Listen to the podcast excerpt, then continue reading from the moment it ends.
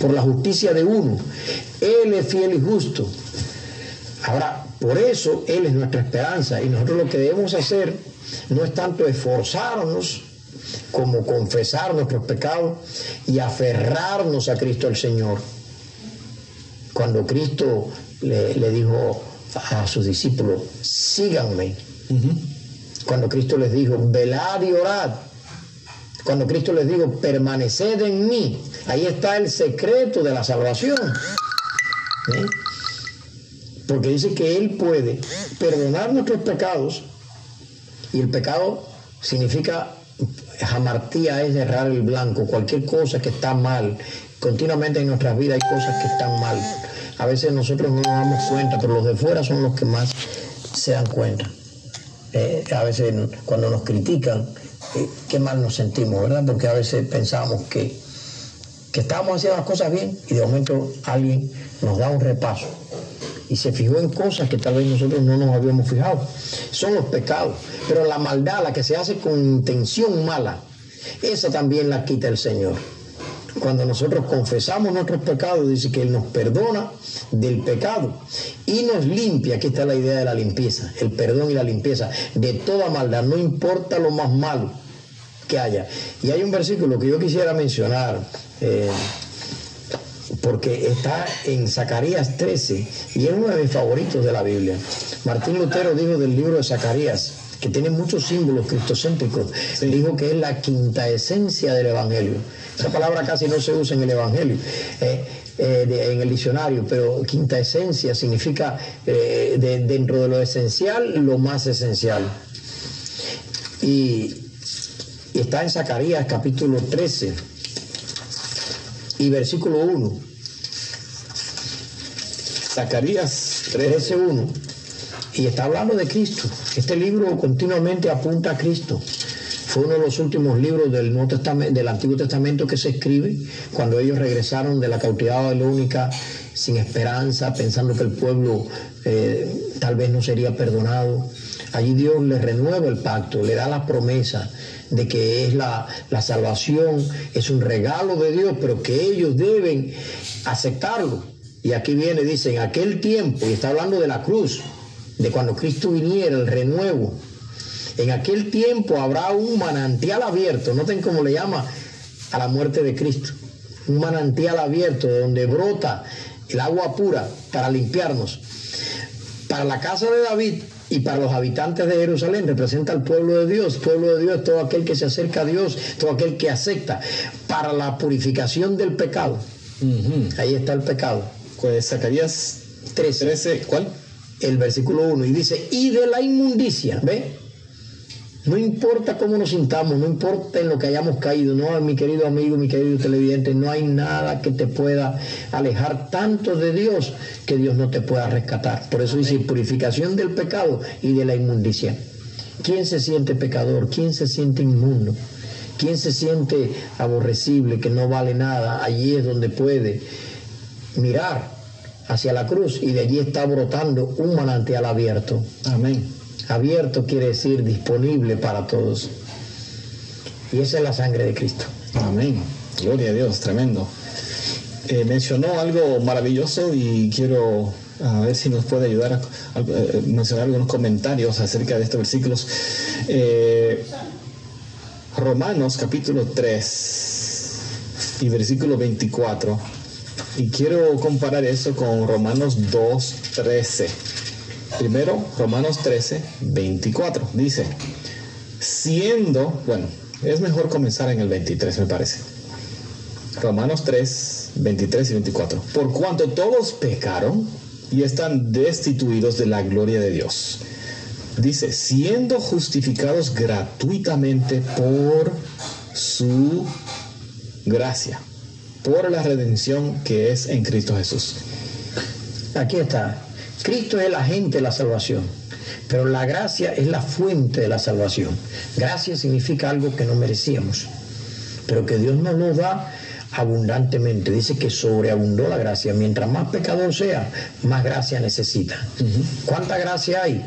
Tanta como necesites. Amén. Necesita mucha, mucha. Eh, la gracia de Dios es infinita. Entonces, esa es la provisión. esa es la fuente de la salvación. Cristo es el agente de la salvación, pero la fe es el medio por el cual llegas a la gracia. Por eso la fe, aunque viene de Dios, pero necesita de tu ejercicio, necesita de tu voluntad. Dice incluso que la fe viene por el oír.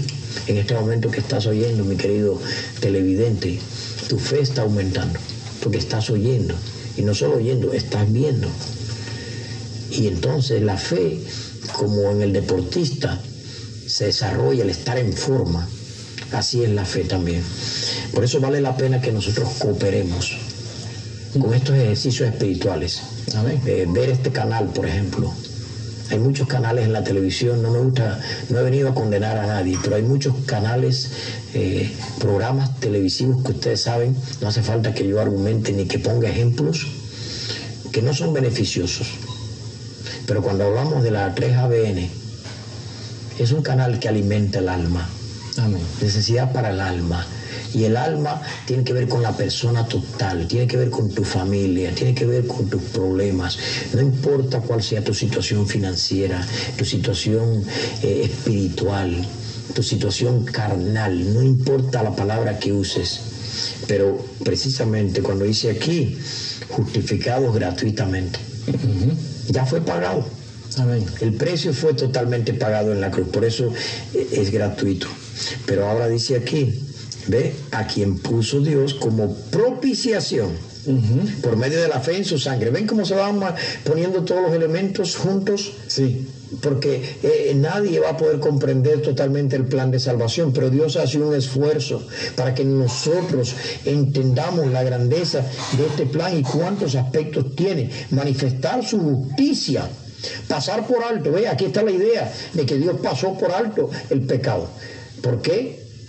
no tomó en cuenta nuestros pecados porque Cristo pagó. ¿ve? Entonces Dios pasó por alto. Ahí viene la palabra Pascua, pasar por alto. Cristo es nuestra Pascua que fue sacrificado por nosotros. Dios pasó por alto eh, en su paciencia los pecados pasados. Pero ¿qué va a pasar de ahora en adelante con nuestras vidas? Por el hecho de que Dios nos dio gracia, ahora vamos a vivir en el pecado porque el pecado causa desgracia, causa muerte, causa dolor. Imagínense que la gracia nos lleve a la desgracia. Mm. No sería algo compatible. Por eso de ahora en adelante, por eso en este mismo versículo, eh, Pablo al final dice que alguien no vaya a decir, bueno, como la salvación es por gracia, ahora puedo vivir en el pecado y Dios siempre me va a estar perdonando. Es el manantial abierto de donde brota el pecado y la inmundicia. Imagínense que alguien, por cuando hay una fuente que purifica, decida vivir en el ciénago eh, sucio todo el tiempo para entonces que la fuente le esté purificando. ¿Usted cree que sería sabio vivir así? Por eso Pablo dice, luego por la fe invalidamos la ley. De ninguna manera, bien, antes bien confirmamos la ley. Ah. Porque la ley fue la que señaló el pecado, determinó el pecado, porque sin ley no hay pecado.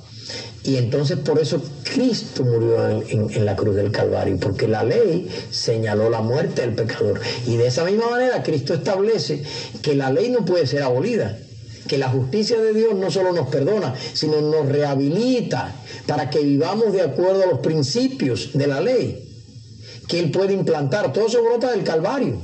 En el Calvario no solo hubo perdón y amor, hubo justicia. Y esa justicia no solo nos cubre, sino que esa justicia ahora eh, nos, transforma a nosotros también, nos implanta un nuevo corazón. Y todo eso brota. La cruz del Calvario eh, es una transacción legal, pero que entra con nosotros en una realidad práctica en nuestra vida una vez que nosotros la aceptamos. Nuestra vida no puede ser más nunca lo que era antes. Amén, amén. El borracho ya dejó de ser borracho. El ladrón dejó de ser ladrón aquel ladrón en la cruz, si hubiera bajado de la cruz, ¿creen que hubiera seguido robando por las calles de Jerusalén? Está hablando del que dijo, acuérdate de mí. Acuérdate de mí porque Cristo le había perdonado. Pero el perdón de Cristo conlleva un cambio en el corazón. Amén. Una implantación de la justicia de Dios. Por eso en la Biblia se usan para, para el término justicia, se usan dos términos. Uno significa que Dios nos acredita la justicia y el otro significa que Dios verdaderamente nos imparte la justicia. Mm. Pero es la, es la, de Cristo, no es la nuestra. Así como Cristo cargó con nuestros pecados, nosotros podemos cargar con la justicia de Cristo. Pero esa justicia de Cristo verdaderamente obra un efecto de transformación en nuestra vida. Transformación. Vamos a hablar de eso eh, más adelante. Eh, tal vez estoy mencionando estos versículos fuera de turno, pero leímos que, que somos uh, justificados gratuitamente. Y aquí en Romanos capítulo 2, versículo 13 dice, porque no los oidores de la ley son justos ante Dios, más los hacedores de la ley serán justificados. ¿Cómo entendemos este versículo siendo que somos eh, justificados gratuitamente. Debe, hay tantos elementos que a veces el ser humano agarra uno para tratar de quitar a otro y no se trata de eso, porque son elementos complementarios. Exacto. Y con una sola idea que se quite de las que hemos mencionado, se daña el plan de salvación, está incompleto, como que usted a un rompecabezas, en algunos países le llaman puzzle, hay distintos nombres, usted le quita una pieza, ya no sirve, ya el paisaje queda totalmente afeado. Así es el plan de salvación, es algo sistemático, todas las partes están integradas, como el motor de tu carro con que falte la bujía, con que falte una parte del motor, eh, ya el motor no funciona, el carro no camina. Entonces, eh, concretamente la pregunta era... Eh, ¿Cómo es que en Romanos 3:24 dice que somos justificados gratuitamente, pero aquí dice que no son los oidores de la ley, sino los hacedores de la ley que serán justificados? Aquí está el asunto del motor integrado, el plan de la salvación está integrado por muchos elementos. Ya dijimos, Cristo es el agente de la salvación. Pero la gracia es la fuente. Pero el medio para llegar a la fuente es la fe. Ahora, la evidencia de esa fe, porque muchos pueden pregonar una fe y tal vez ser una presunción, nada más de palabra. Pero la Biblia dice, muéstrame tu fe en Santiago por tus obras. Ahí está la evidencia. Entonces, justificado por obra significa que la fe produjo esas obras, porque si una fe no produce fruto, imagínense un árbol que no produce fruto, ¿para qué lo quiere? Entonces, las obras son la evidencia, no nos justifican, pero son la evidencia de la justificación. Es el fruto de la fe, el árbol de la fe. Conecta con esas raíces maravillosas de la gracia que nos ponen en contacto con la persona de Cristo, que es el árbol, la vid verdadera. Sí. Y el fruto, las bellas uvas, las dulces uvas del fruto de la vid que es Cristo. Nosotros somos los pámpanos en relación con Cristo. De ahí vienen las uvas, ahí están las obras. Pero esas obras están determinadas si son buenas o malas por la ley de Dios que refleja el carácter. Ven como todo tiene un lugar. En vez de integrar todos los elementos y buscar la función de cada uno de esos elementos, a veces decimos, no, la salvación es por fe entonces ya no es por gracia. Es por gracia, entonces ya no es por fe. Es por obra, entonces ya quitamos la obras y la fe. ¿Por qué no integramos todos esos elementos, cada uno en su función? Amén. Porque el plan de la salvación es complejo. Incluso el plan de la salvación no solo tiene que ver con los pecadores. Alguien se va a asustar de esta, de esta afirmación que estoy haciendo. El plan de salvación no solo reconcilia al pecador, reconcilia el universo entero. Ah, esa era una de las preguntas que tenemos aquí. ¿Qué significa ah, la muerte de Cristo ah, para los seres que nunca pecaron? O sea, hablando del universo, esos seres que no pecaron, ¿qué significa para ellos la muerte de Cristo? Y es que precisamente la muerte de Cristo no solo es con relación al pecado, es con relación a reunirnos a todos junto a Dios de manera que nunca más vuelva a haber una separación entre la criatura y el creador. Y por eso en Juan 12, 12, 12, 32, ustedes van a ver algo, que la muerte de Cristo tenga que ver también con los seres que nunca pecaron. Vamos a ver si lo podemos demostrar por la Biblia. Ustedes saben que somos muy bíblicos. Y yo les dije que yo era un aficionado y que todos los días estaba aprendiendo. Por eso eh, quisiera que esta idea, antes de cerrar con este programa, quedara bien clara. Dijo Cristo, y yo, versículo 32, cuando sea levantado de la tierra, a todos atraeré a mí mismo. Él no habla solamente de los pecadores, él dice a todos. Este, y, si ustedes leen este capítulo, él está hablando en una dimensión universal. Porque él dice, ahora es el juicio de este mundo en el versículo anterior. Ahora el príncipe de este mundo será echado fuera. Y está hablando en una dimensión universal, echado fuera. Está hablando del príncipe de este mundo, del enemigo, del diablo, de todos los seres que Dios creó, de la gran controversia que comenzó allá en el cielo precisamente, a todos atraeré a mí mismo, porque con el pecado muchos llegaron a tener dudas de Dios. Y aun cuando no pecaron, había una duda. Y dice la Biblia que todo lo que no procede de fe es pecado. Realmente es pecado. Entonces, ¿por qué la muerte de Cristo tuvo que ver con todo el universo, aún con los seres que no pecaron? ¿Lo podemos sustentar con la Biblia? Vamos a leer en Colosenses capítulo 1 y versículo 20. Este versículo quisiera que lo marcaran en sus Biblias, mis queridos televidentes. Responde ampliamente la pregunta que, que yo mismo hice. Y por medio de él, y ese él es Cristo, reconciliar consigo todas las cosas, así las que están en la tierra como las que están en el cielo. En los cielos, la palabra cielos implica el universo entero. Todo el universo quedó reconciliado con la sangre de Cristo. ¿Qué quiere decir esto? Mire, dice haciendo la paz mediante la sangre de la cruz. Noten cómo dice las cosas que están en la tierra como las que están en los cielos. Porque el pecado de alguna manera, aún en aquellos que no participaron del pecado, creó dudas. Y por eso Dios dejó que el pecado se desarrollara para que se viera. Y en ese mismo momento en que el pecado se desarrollaba, Dios implementó el plan de salvación. Y cuando Cristo murió en la cruz y dijo tetelesta, y una sola palabra está en griego, se, se traduce consumado es, hecho está. Allí se consumó la salvación y el universo entero contempló el verdadero amor de Dios y los efectos del pecado. Ahí se vio que el diablo era un engañador. Por eso quedó el universo reconciliado. Porque ya no hay posibilidad después de la muerte de Cristo que algún otro ser, una vez que el problema del pecado se resuelva para siempre, nadie más va a querer pecar. Por eso la cruz de Cristo no solo convence al universo del gran amor de Dios, sino que convence del horror del pecado. Ambas cosas quedan expuestas. El amor, la justicia y también el pecado, con el horror de la muerte. Y por eso queda el universo vacunado para siempre. En ese sentido es que la muerte de Cristo no solamente limpia el pecado, miren ustedes cuán grande es ese sacrificio, que trae la armonía del universo, trae la garantía de que nunca más se va a volver a levantar el pecado. Amén. Porque el libro de albedrío Dios no lo va a quitar, porque Dios no cambia. Y alguien podría preguntarse, bueno, ¿y si se vuelve a levantar el pecado de nuevo? Si vuelve a surgir otro Lucifer, otro Adán, otra Eva, ¿por qué no hacernos esa pregunta también? La cruz de Cristo lo resuelve. Por eso en Nahum 1.9 dice que tan grande es el amor de Dios, que dice que Dios no se vengará dos veces de sus enemigos. Y dice que la tribulación no se levantará dos veces.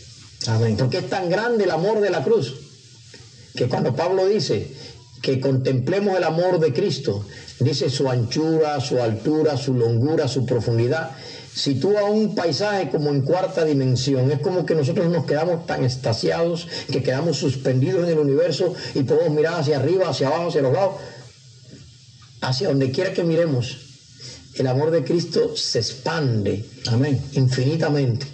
Y ese es el tema que nunca vamos a poder abarcar y ojalá que nunca lo neguemos porque es el tema que puede resolver todos nuestros problemas, darle sentido a la vida, darle un verdadero propósito, traer la armonía al universo. Mientras más estudian los astrónomos, más encuentran que si agujeros negros, que si eh, explosiones por aquí, explosiones por allá. Nosotros decimos, este mundo es el mundo que cayó en pecado. Pero recuerden que el universo quedó afectado allá junto al trono de Dios por el problema del pecado. Y cuando estaba leyendo el otro día un libro de astronomía, que es uno de mis hobbies, dicen los astrónomos, no, en realidad este planeta es el lugar más pacífico del universo, de lo que vemos. Si usted llega a Marte, ahí va a caer en un volcán, en un cráter, se lo va a chupar el planeta, no se puede decir la Tierra. Pero cuando Cristo murió en la cruz, Él garantizó que el universo entero volvería a su armonía. Garantizó que Él restauraría todas las cosas, porque la cruz es el derecho a la restauración plena. Por eso también Lucas dijo, el Hijo del Hombre vino a buscar y salvar lo que se había perdido. Podía haber dicho los, y solo sería los humanos. Pero cuando dijo lo, allí entran todos los seres creados y entra el universo completo. La muerte de Cristo restaura todo lo que se perdió, todo lo que causó el pecado, todo lo que dañó el pecado. En la muerte de Cristo está la legalidad de que todo va a ser restaurado. Y no por una vez, sino garantizado.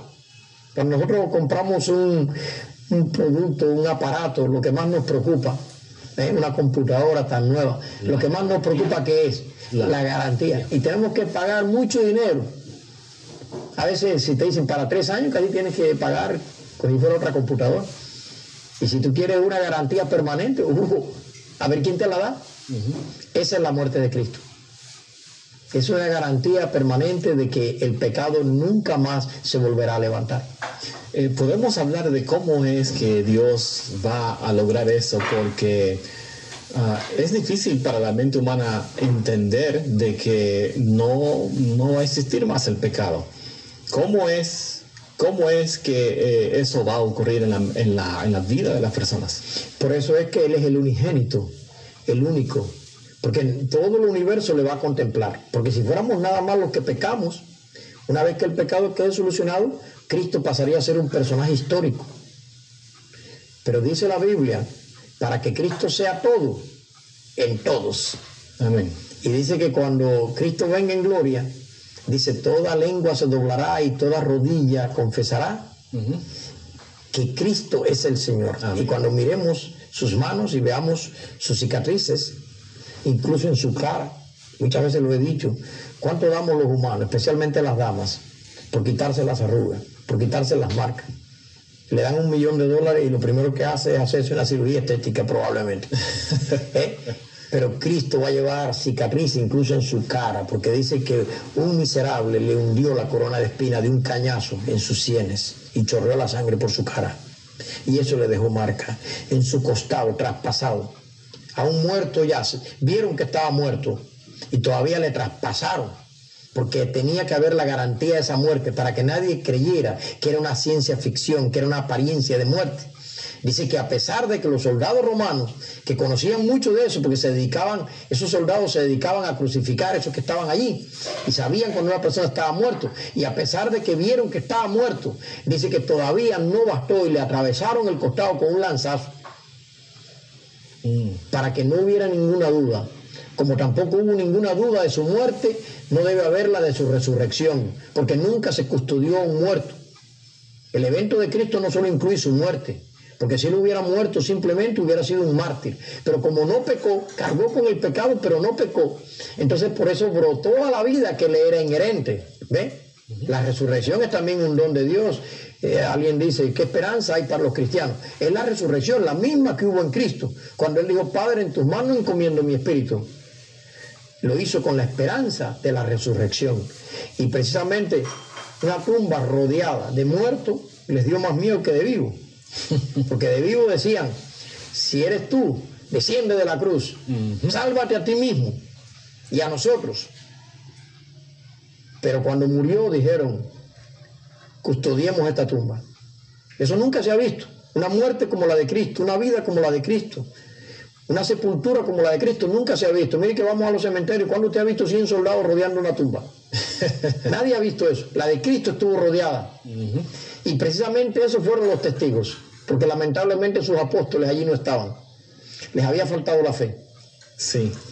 Cuando él dijo que resucitaría, tal parece que no habían creído. Uno, de ellos dijo, nosotros esperábamos. Es como que ya su fe se había perdido. Es interesante como Dios, uh, algunos dicen como Dios uh, obra, porque si los discípulos hubieran sido los únicos allí presentes, los, ah, los otros hubieran dicho, ah, esos son los discípulos, todavía están engañados, mira cómo dicen que resucitó. Pero Dios utilizó lo que Satanás quería hacer, eh, colocando ahí soldados, llegaron a ser testigos, como usted dijo. Ellos, los enemigos, fueron los testigos de la resurrección de Cristo. Cuando Cristo resucita, no quedó ninguna duda, una guardia romana de 100 soldados, los romanos que no querían creer en los milagros. Cuando a Cristo le dieron el lanzazo a un muerto ya y brotó agua y sangre, que eso no sucedió en ningún muerto, porque todo en él fue único. El, el mismo centurión dijo, verdaderamente este era el Hijo de Dios. Y cuando resucitó, todos los soldados tuvieron que proclamar que él era el Hijo de Dios, porque lo vieron resucitar, imagínense ustedes. Y cuando Cristo venga en gloria, dice que todos aquellos que le crucificaron, todos aquellos que le causaron la muerte, dice que le van a ver venir en gloria y majestad. Sí, eh, eh, Juan eh, específicamente hace referencia a la, al agua y la sangre que brotó de Cristo. Ahí están los dos elementos. Sí, adelante. Justificación, la sangre, pero purificación, el agua. Por eso se necesita el bautismo. Para aceptar la sangre de Cristo se necesita el agua del bautismo. Porque de la cruz botó agua y sangre. Y tú necesitas aceptar por la fe el sacrificio de Cristo. Por eso dice, el que no nace del agua y del Espíritu, la sangre de Cristo me limpia de todo pecado. Pero también hay que nacer del agua y del Espíritu. Ahí están los dos elementos. Y en él está el agua de vida. Es la salvación completa. Eh, quisiera preguntarle aquí, eh, nos puede tal vez hablar un poco acerca de este versículo. Ya hemos hablado un poco de eso y estamos hablando en este momento de Mateo capítulo 1, versículo 21. Y dará a luz un hijo y llamará su nombre Jesús, porque él salvará a su pueblo de sus pecados. ¿Qué significa salvará a su pueblo de sus pecados? Si yo tuviera que elegir un versículo de Mateo que resuma todo el libro, precisamente sería este, porque claramente dice, dará a un hijo y le pondrá por nombre Jesús, Salvador. ¿eh? Jesús es el Josué del Antiguo Testamento que traído al, es un símbolo traído al griego pasó a ser Jesús, el Salvador, el que nos lleva a la tierra prometida, el que nos saca del desierto y nos da la promesa, nos da la seguridad, nos da la garantía, nos da el reino. Salvación, porque Él salvará a su pueblo. Tenemos que ser su pueblo. Eh, pueblo de Dios todo aquel que le acepta. Pero dice de sus pecados. Noten que no dice en sus pecados. Ahí está la idea de la limpieza la idea de la, de la transformación, la idea de la conversión. Hay gente que creen que todos se van a salvar, no importa cómo estén, en sus pecados. Pero aquí dice, salvará, la provisión es para todos, pero la salvación es para su pueblo, para aquellos que le aceptaron, para aquellos que le recibieron de sus pecados. Es decir, que la sangre de Cristo es una solución. El pecado crea la muerte, pero la vida viene cuando se erradique el pecado. Él puede limpiar tu vida. Él puede erradicar el pecado de tu vida. Él puede ennoblecer nuestro carácter. Nosotros no podemos. No podemos cambiar a nuestra pareja, no podemos cambiar a nuestros hijos. Nuestros hijos no pueden cambiar a sus padres. Pero todos podemos ir a Cristo. Y si Cristo reina en cada corazón y reina en el hogar, y nos convertimos en el pueblo de Dios, dice salvará. Muchas veces la Biblia dice nos salvó, otras veces dice nos ha salvado, otras veces dice nos está salvando, otras veces dice nos salvará, porque la salvación comporta grados. Es como un proceso que se está realizando. Ya hemos sido salvos, no debemos dudar de la salvación, pero hay áreas de nuestra vida donde la salvación se ha de perfeccionar en la medida que entramos en una relación más profunda. Por eso hay una dimensión de pasado, de presente y de futuro. Pero dice que el que comenzó en nosotros la buena obra, dice que la va a perfeccionar hasta el día de Jesucristo. Amén. Entonces, eh, ¿cómo es que la persona puede participar con Dios para ser transformado? Porque usted ha hablado de que podemos ser transformados y llegar a ese, o sea, que Dios va eventualmente a hacer ese milagro nosotros que ya no vamos a ni desear de pecar. Porque ese es el hecho, ¿no? Que cuanto más en comunión andemos con Cristo, más vamos a vernos pecadores, pero más vamos a solucionar el problema del pecado. Por eso, eh, cuando dice Pablo, vivo no ya yo, vive Cristo en mí. Pero también a ese mismo momento dice, de los cuales Cristo Jesús vino a salvar a los pecadores, de los cuales yo soy el primero. Porque eso es lo que Martín Lutero dijo, justo y pecador al mismo tiempo justo por declaración, justo porque Cristo vive en él, pecador por su propia naturaleza, que se va a arreglar cuando Cristo venga en gloria y majestad. Así como Cristo fue justo y pecador, al mismo tiempo en la cruz. En la cruz. Porque en la cruz lo pusieron en el centro para decir que era el mayor pecador, el peor. Pero era un pecador por declaración. Es lo mismo que somos nosotros justos por declaración. Sí. Porque en Eso Cristo no había pecado. Sí. Eh, eh, es interesante porque en Primera de Juan, no, Primera de Corintios 5, 21, dice que Cristo se hizo pecado por nosotros. Eso ocurrió en la cruz. Exactamente. Porque Él nunca pecó. Dice que lo hizo pecado. ¿sí? Entonces lo hizo pecado por declaración. Se le acreditó el pecado. Y de la misma manera que lo hizo pecado, se puede decir para nosotros lo hizo justicia, pero es por, por crédito de Cristo. El crédito es el banco que te da un crédito. No tienes el dinero, pero el banco te da un crédito. El crédito es lo que Cristo, su vida, que Él la puso por nosotros. Muy importante que veamos eso porque si no caemos en el perfeccionismo. Debemos creer en la perfección De Cristo. de Cristo, por Cristo y en Cristo. Debemos creer en la ley, pero sin legalismo. En la perfección, pero sin perfeccionismo. En la gracia, pero sin baratismo. Gracia barata, que podemos seguir pecando. Pero en Cristo Jesús está la plenitud y la solución. Amén. Eh, pastor, antes de que termine el tiempo, queremos ah, compartir su información de contacto. Tal vez quieren hacer alguna pregunta, tal vez quieren invitarlo que venga a su iglesia a presentar algún seminario o algunas ah, predicaciones. Usted ah, todavía hace eso, Claro que sí, es mi mayor, eh, mi mayor hobby. Eh, mencioné que me gustaba mucho el estudio de la astronomía como hobby, como pasatiempo, pero mi mayor hobby sigue siendo el estudio de la palabra que me lleva a una comunión con Cristo y me gusta predicar, no solo estudiar la palabra, sino predicarla, porque esto hay que proclamarlo, Amén. esta buena noticia. Así que siempre voy por las iglesias, por distintos países. Tengo amigos ahora mismo que me están viendo seguro desde Honduras, desde la República Dominicana, desde Puerto Rico, desde España. En todos esos lugares he estado predicando. muy bien, vamos a compartir su información de contacto. Si alguien desea llamarlo, ¿cómo puede hacerlo? Me puede llamar al 816-550-8303 con prefijo de los Estados Unidos. 816-550-8303. Una vez más, 816-550-8303. Correo electrónico. Y también Manuel Moral, arroba sbcglobal.net. Y quiero decirles también que muy pronto van a encontrar Manuel Moral con un website donde muchas de estas enseñanzas maravillosas quiero que allí estén para si alguien ya quiere bajarlas y escucharlas y verlas más detalladamente, allí las pueda tener. Muy bien, entonces Manuel Moral, arroba S de Samuel, B de bien, Sí. C global.net y ahí pueden, ah, por supuesto, escribirle y en algún momento cuando tenga oportunidad le va a contestar. Y el website va a ser manuelmoral.net.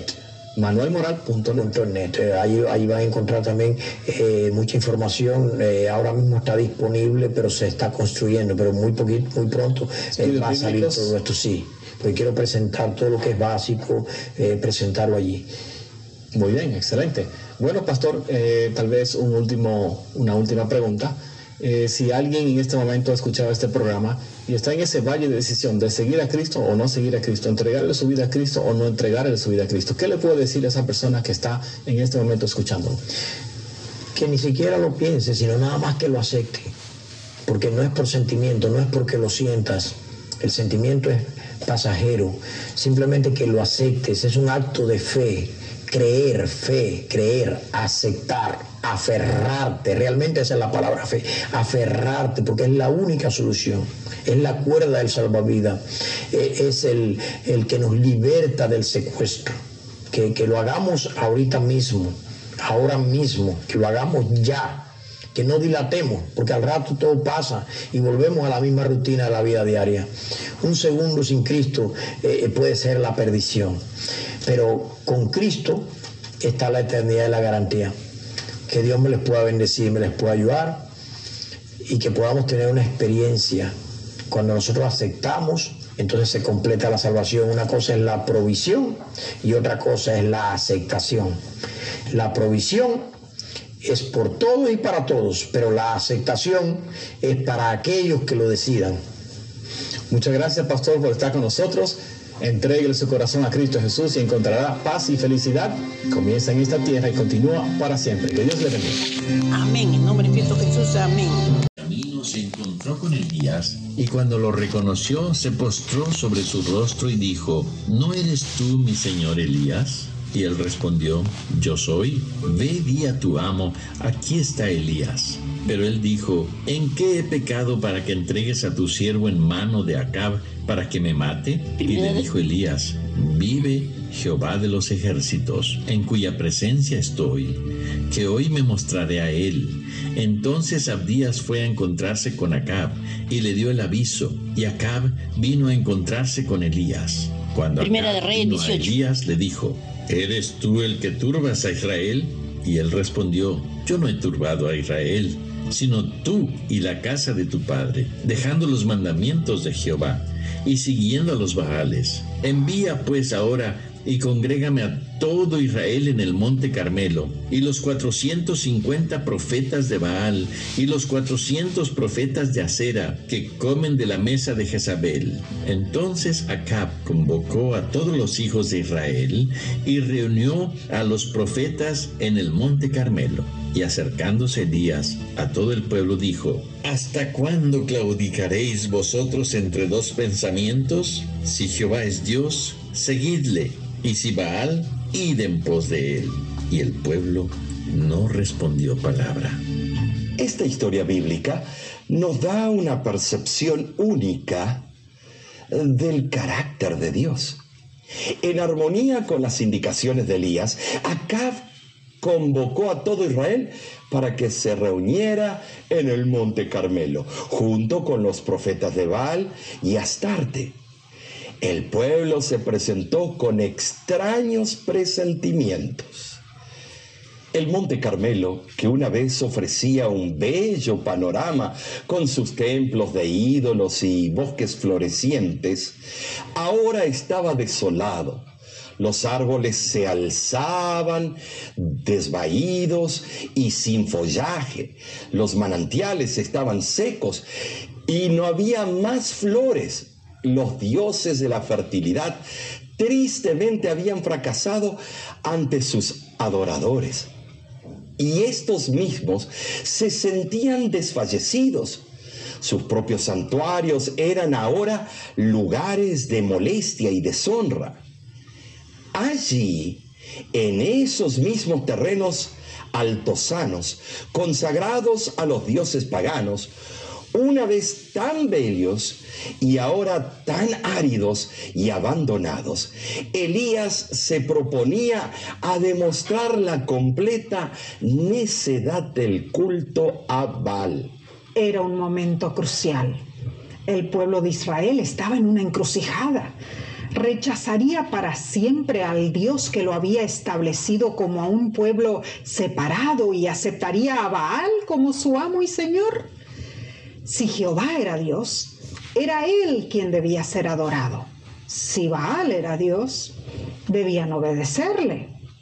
Se presentó la exhortación y se dio la oportunidad al pueblo para que se expresara. Era muy justa la prueba que proponía Elías. El dilema era, ¿quién era Dios? ¿Jehová o Baal? Si Baal era lo que los sacerdotes paganos pretendían que lo demostrara entonces, haciendo descender fuego del cielo, ciertamente si tenía poder sobre la lluvia y la tormenta, que enviara sus rayos. Aún los sacerdotes de Baal no podían negar que era justa la propuesta, aunque deben haber temido sus resultados. La Biblia dice que danzaban saltando. Era una danza ritual muy movida, en la que llegaban a caer en un estado de frenesí. Se dice que esas prácticas a veces eran acompañadas por manifestaciones de poder demoníaco. Y sin duda, se esperaba que por ese medio habría fuego. Pero el Señor intervino, retuvo a Satanás y sus ángeles, y no hubo fuego. Por otra parte, Elías se burlaba de estos profetas paganos. Los sacerdotes de Baal necesitaban aprender que su Dios no podía responder a sus oraciones. Las palabras que les dirigió Elías eran la expresión de un desprecio completo. Y los espectadores que debían decidirse entre Jehová y Baal no pasaron por alto la mofa que los ridiculizó. El relato nos dice que se sajaban con cuchillos. La automutilación frecuente en los estados de frenesí oriental se empleaba con la creencia de que los dioses se deleitan en el derramamiento de sangre. No eran anómalos esos ritos sangrientos cuando buscaban con ansiedad que los dioses paganos fueran propicios. Pero esos ritos estaban prohibidos para el pueblo de Dios. Los agentes de Baal eran llamados profetas. El cumplimiento de su servicio puede haberse considerado como un acto de profetizar o probablemente en sentido más restringido, profetizaban como Saúl, quien desvariaba cuando un espíritu malo se posesionaba de él. Satanás y sus ángeles estaban en el Carmelo y habrían hecho todo lo posible para que descendiera el anhelado fuego si Dios lo hubiera permitido. Pero el Señor, aunque permite que los demonios presenten algunos de los aspectos más repugnantes de su presencia ante los hombres, no permitió que Satanás hiciera descender fuego en el nombre de Baal. En ese momento dantesco, interrumpe Elías el espectáculo y comienza a preparar su propio altar de sacrificio. En tiempos anteriores se había adorado al Dios del cielo en ese altar, pero este había quedado en desuso durante mucho tiempo. Con reverencia, Elías reunió las piedras esparcidas. Hay muchos hogares hoy día en los cuales el altar de Dios ha sido derribado es tiempo de que se haga una obra similar a la que se hizo en el Carmelo. Al anochecer, los hijos de Dios reverentemente deberían reunirse ante el altar familiar para pasar unos momentos de tranquila devoción.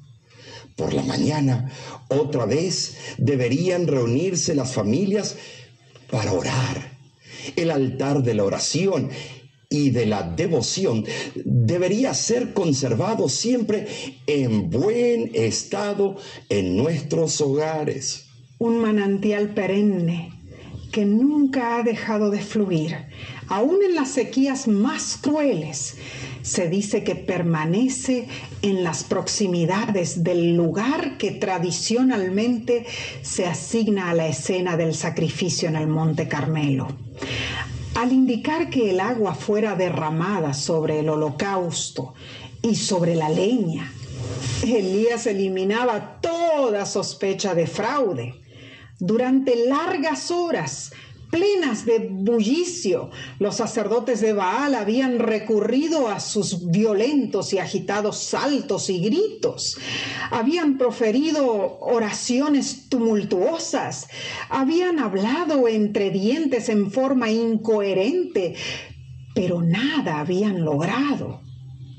Ahora, completamente cansados y exhaustos, al fin se retiraron desesperados. La multitud también estaba cansada de las escenas de horror y agitación y no estaba espiritualmente preparada para la ministración del profeta de Dios. Elías se dirigió al Dios que es Padre de todos, Creador del universo. Le habló, queda irreverentemente. Un llamativo contraste con los frenéticos chillidos de los profetas de Baal. La oración del fiel profeta fue muy sencilla y sincera, sin ninguna perturbación directa y al punto, y procedía del corazón mismo. El gran anhelo de Elías era la conversión del pueblo de Israel, que su corazón que se había vuelto a Baal se volviera de nuevo a Dios. De repente, en forma asombrosamente súbita, con el gran relucir de un relámpago, descendió fuego y consumió el sacrificio y aún las piedras del altar. La hueste congregada nunca antes había visto una llamarada tal. Fue visible para todos los circunstantes, aún para la multitud reunida al pie del monte. El pueblo la reconoció como el fuego consumidor de Dios. Los que tan recientemente se inclinaban ante Baal, ahora se volvieron a Jehová como el gran Dios del cielo y de la tierra. Unánimemente la multitud elevó un clamor y reconoció a Jehová como el Dios verdadero. Pero en ese trascendente momento, Elías no podía permitir que el celo del pueblo se malgastara en meras palabras. Le requirió que mostrara su conversión y convicción por medio de hechos, hechos que podrían traer sobre el pueblo la ira de la impía reina Jezabel, pero que una vez realizados significarían que la nación había roto con la causa del falso Baal. Como resultado de las maravillosas manifestaciones de aquel día, la multitud había reconocido que Jehová es Dios. Solo los sacerdotes de Baal se rehusaron a arrepentirse. La ejecución sumaria de esos sacerdotes realizada por Elías fue una terrible venganza.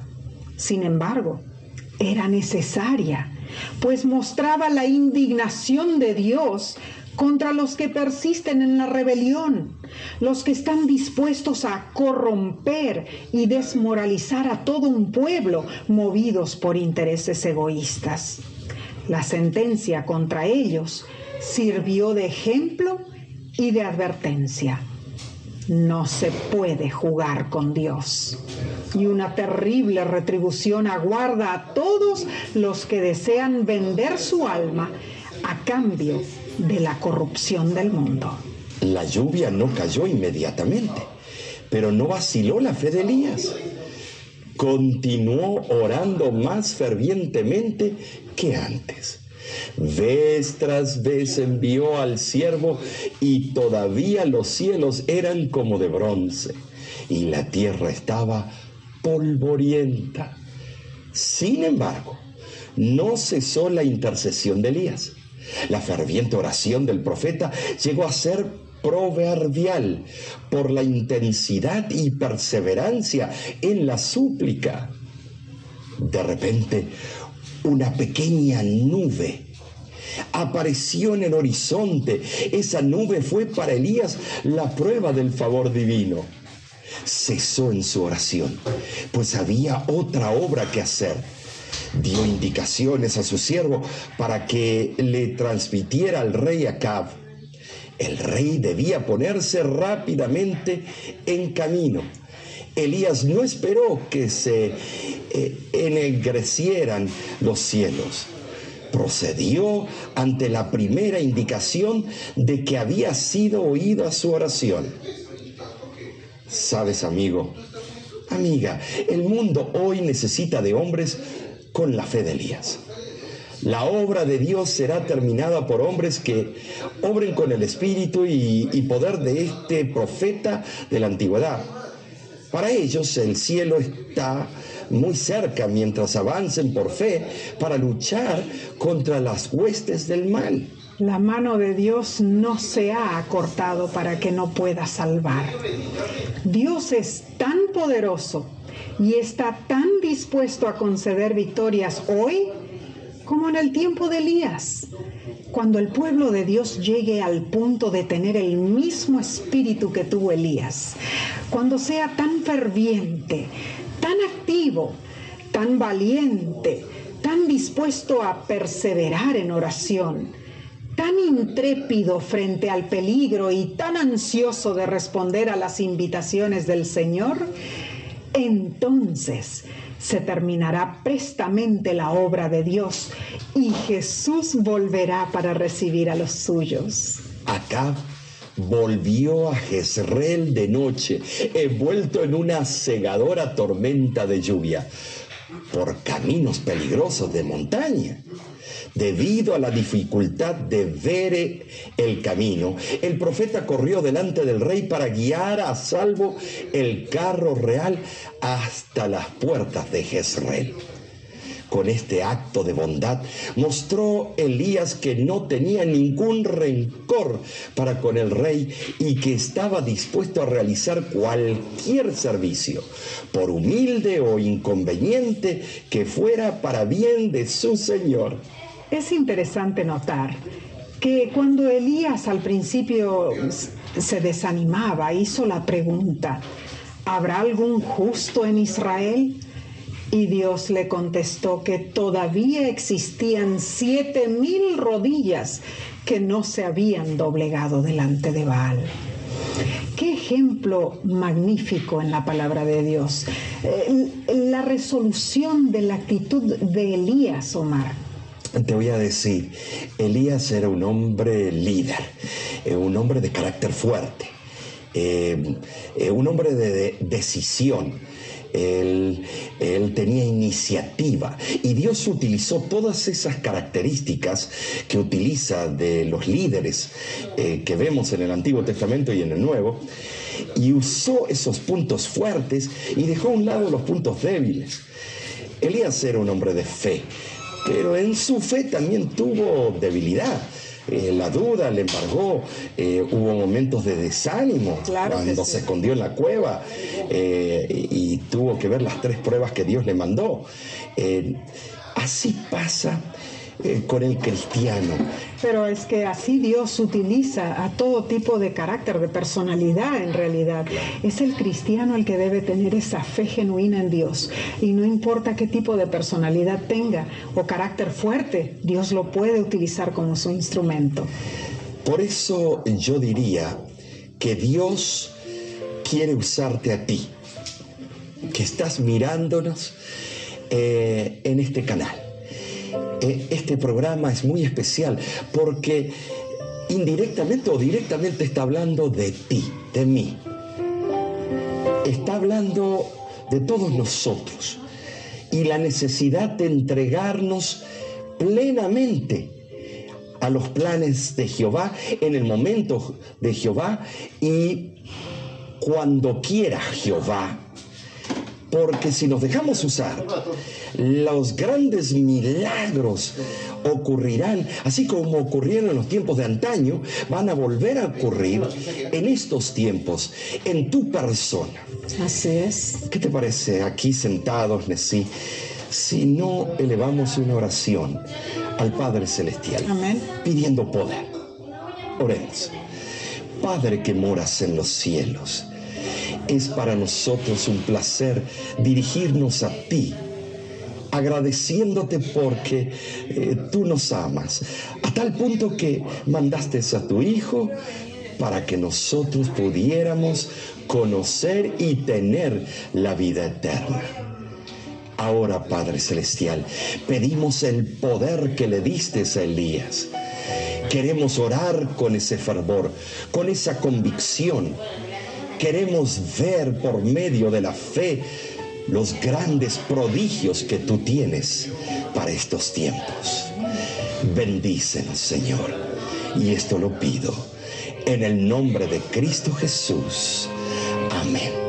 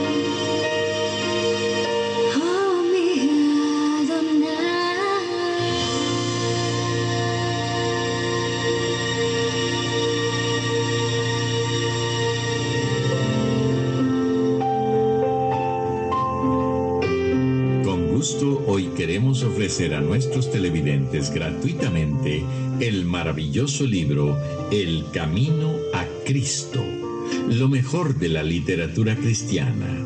Usted se deleitará en sus páginas, pues están llenas de consejos prácticos para su diario vivir. Obtenga su ejemplar hoy mismo llamándonos al 1888 Tesoros que es lo mismo que 1-888-837-6767. O escríbanos un correo electrónico a info arroba O envíenos una cartita a La Voz de la Esperanza, PO Box 7279, Riverside, California. 92, Jesús, amén.